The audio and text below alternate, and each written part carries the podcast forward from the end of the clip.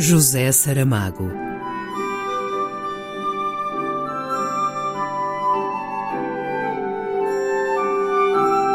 A caminho do centenário.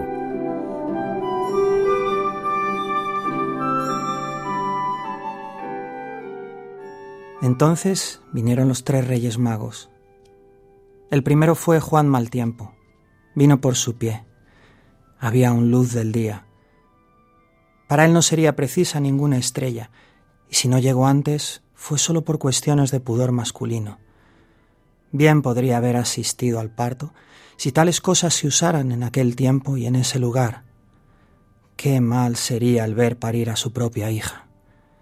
Pero no puede ser, no faltarían murmuraciones. Queden estas ideas para el futuro. Llegó temprano porque está en paro. Anduvo cavando un pedazo de tierra que le dieron para arreglar.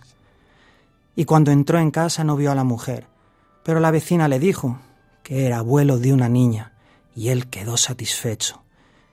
Pero no tanto como sería de esperar, prefería un hombre. En general se prefieren hombres.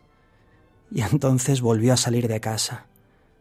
Va con su paso balanceado entre dos dolores, uno para aquí, otro para allá, la antigua punzada de las grandes cargas carboneando y el quebranto sordo de la estatua. Parece un marinero de altura que acaba de desembarcar y se asombra ante la inmovilidad del suelo que pisa. O es como si viajara en la corcova de un camello, navío del desierto.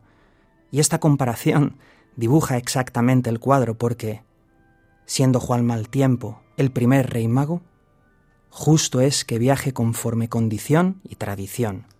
Los otros que vengan como puedan. Y de ofrendas no hablemos, a no ser que sea recibida como ofrenda esta arca de sufrimiento que Juan Maltiempo lleva en su corazón. Cincuenta años de padecer. Oro, ninguno. Incienso es sumo de iglesia, padre Agamedes, y si de mirra vamos a hablar, no faltan muertos por el camino. Es poco, y malo para llevar a quien acaba de nacer. Pero estos braceros solo pueden elegir entre lo que les fue permitido. Sudor cuanto sea preciso, alegría no más que esta sonrisa de pocos dientes, y tierra, la necesaria para comerles los huesos, que la otra hace falta a otras agriculturas. Um excerto de Levantado do Chão, por Carlos Pinilhos. José Saramago.